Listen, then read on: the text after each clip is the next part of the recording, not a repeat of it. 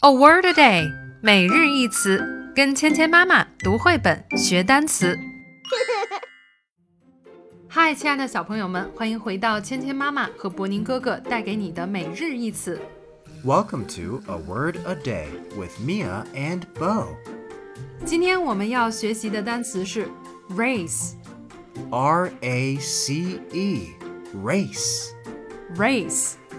Race. race 这个单词的意思是赛跑，是一个比谁速度快的比赛。 A race is a competition to see who is the fastest. 我们来看看绘本中的句子：Zog and Zip took part in a big race。两个小外星人 Zog 和 Zip 举行了一场火箭比赛。 It's a rocket race. They both think they can win the race. 这是一个火箭比赛，他们两个都觉得自己能赢得比赛。 Who do you think will win？你觉得谁会赢呢？接下来我们来练习今天的跟读作业。 Zog and Zip took part in a big race.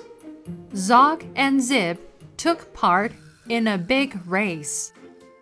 Can you say race? Super! 好了，今天的内容就学到这里了，记得常来和我们一起读绘本、学单词。